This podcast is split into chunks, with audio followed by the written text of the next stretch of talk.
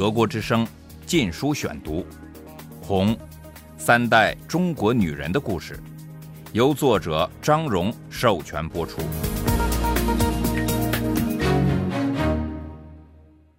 第二十七章：如果这是天堂，地狱又是什么样子呢？父亲之死，一九七四至一九七六年。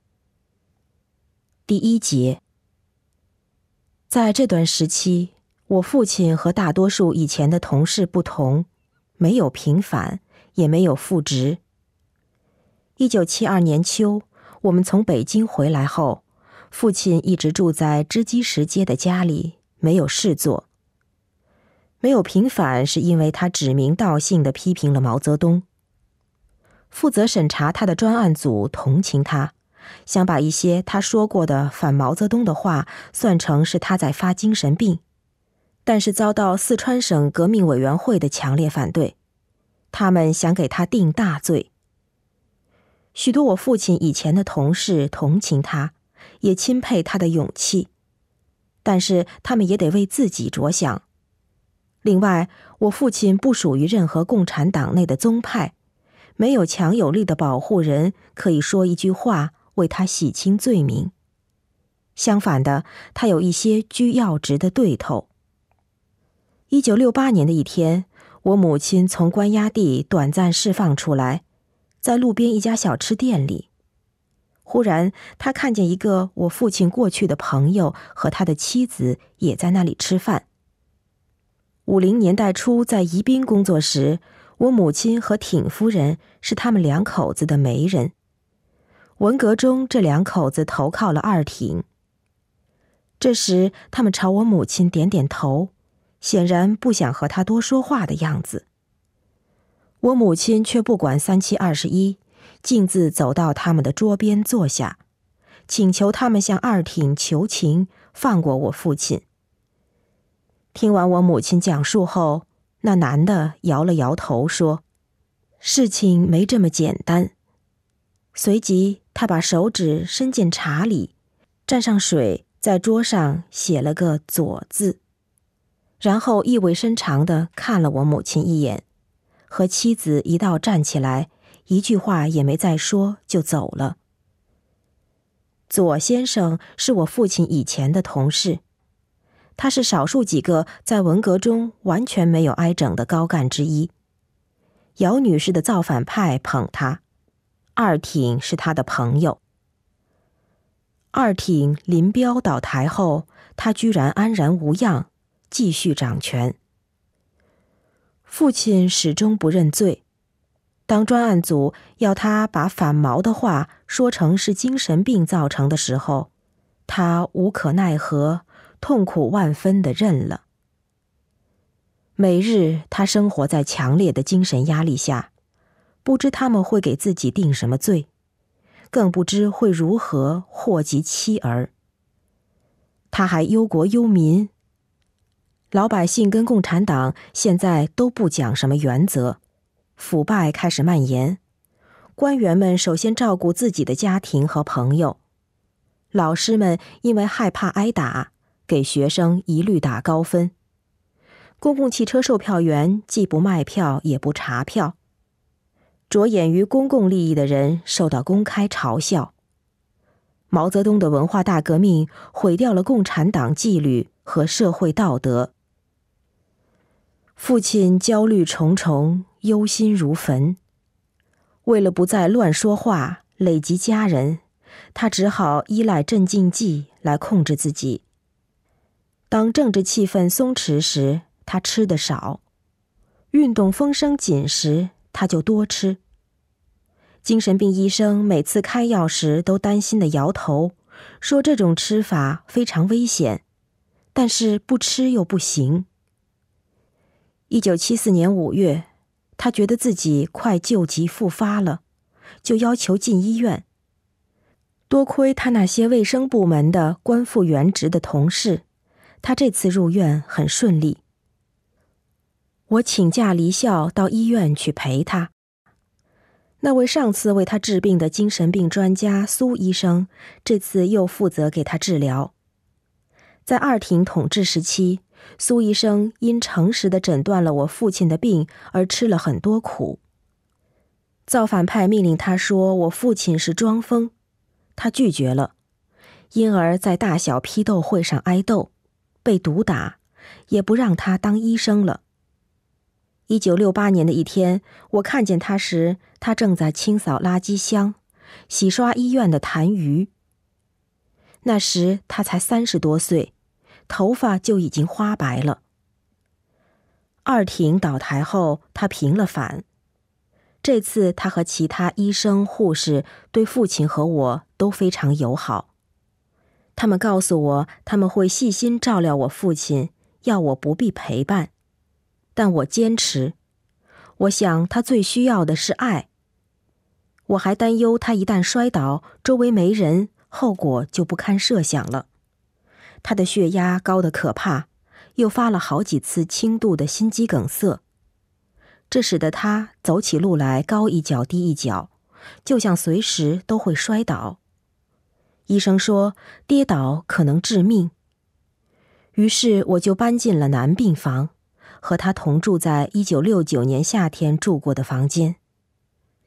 医院里每间病房可容纳两个病人，我父亲独占一间，我就睡在另外那张床上。因为怕父亲跌倒。我时刻都和他在一起。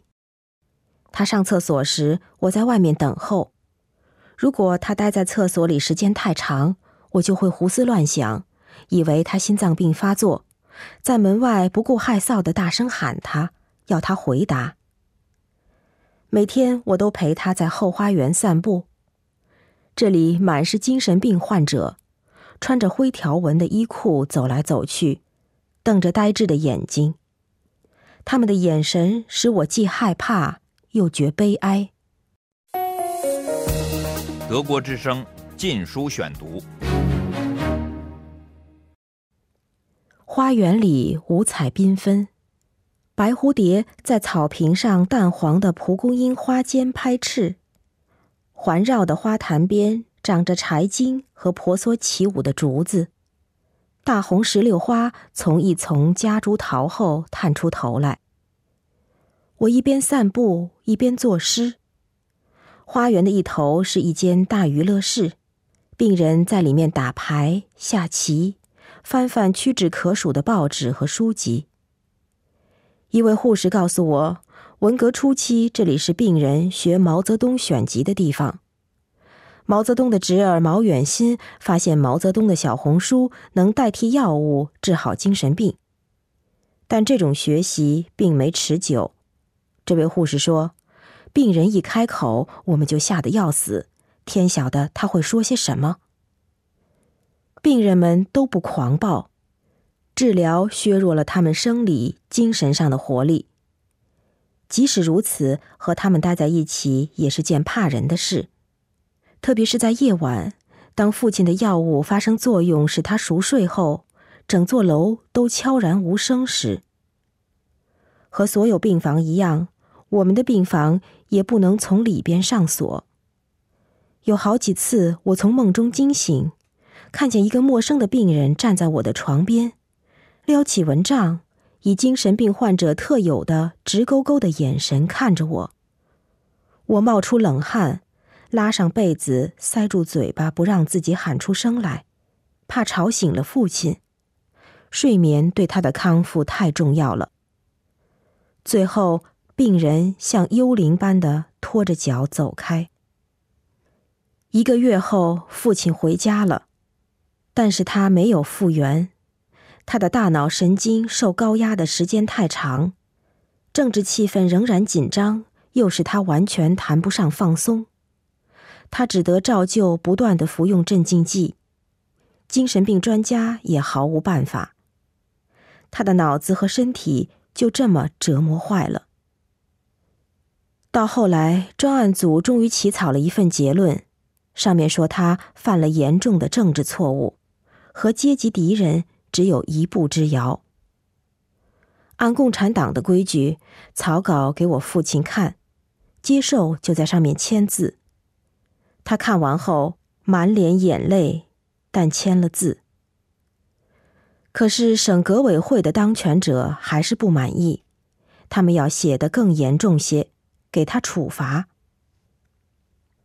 拖到一九七五年三月，一天，我姐夫眼镜的工厂准备提拔他，派人到父亲部里进行必要的政审。一位过去姚女士造反派的成员接待了来访者，告诉他们我父亲反对毛主席，问题很严重。结果眼镜的提拔告吹了。眼镜并没有对我父母提到过这桩事。担心这会使他们不安，但是省委宣传部的一位好心人到家来悄悄告诉了我母亲。父亲无意中听到了，他心痛欲裂，万般无奈的向眼镜儿道歉，怪自己误了女婿的前程。他流着绝望的眼泪对母亲说：“我究竟身犯何罪，让女婿也受牵连？”我到底要怎么办才能救你们呢？以后四天，父亲不管吃多少镇静剂也无法入睡。四月九日下午，他到院子里对我母亲说：“他想去睡一会儿，就独自上楼了。”我母亲在我家楼下那间小厨房里做好了晚饭，没叫他吃，想让他多睡一会儿。等了半天，他心里不安。上了楼，来到卧室，发现唤不醒他了。他马上意识到父亲心脏病发作。我家没有电话，母亲连奔带跑到了一条街外的省委门诊部，辗转找到主任冉先生。冉是个很能干的人，文革之前，他负责省委上层官员的保健工作，经常出入我家。殷勤备至的对全家的健康问长问短。文革开始，我家倒了霉后，他也变了张脸，不屑搭理我们了。在那些年月里，像冉这样的人，我见得多了，但总想不透他们何以要表现得如此卑劣。母亲找到冉先生时，他一副不耐烦的样子，说做完手上的事就来。母亲说：“心脏病不能等。”但他只是瞟瞟他，意思是催我也没用。一小时后，他才带着一个护士大驾光临，两人都空着手，没带任何急救物品。护士见事情不妙，转身回去拿。冉先生把我父亲翻来翻去，翻了几个身，半小时又过去了，急救物品才到。可是我父亲。已经停止呼吸了。那天晚上，我在学校，照例的停了电。我在宿舍里伏在蜡烛光下看书。忽然来了一些省委宣传部的人，没有多加解释，就驱车带我回家。我看见父亲侧躺在床上，面部表情异常平静，好像是在沉睡。他看上去不再衰老，甚至比他实际年龄五十四岁还要年轻。我觉得肝肠寸断，无法控制的痛哭起来。以后几天，我都在默默的流泪。我反复想着父亲的一生，想他白费了的忠诚，粉碎了的梦。他不该死，然而他的死。似乎又不可避免。毛泽东的中国容不下他，因为他想做一个诚实正直的人。他终生为之奋斗的理想欺骗了他，这欺骗使他无法继续生存。我母亲要求追究冉先生的责任，如果不是他渎职，我父亲可能不会死。他的要求被看作是寡妇的感情用事，而不加理会。他也决定不在此事上纠缠，他得集中精力打更重要的一仗，为我父亲争取到一个好一点的悼词。德国之声《禁书选读》，红，三代中国女人的故事，由作者张荣授权播出。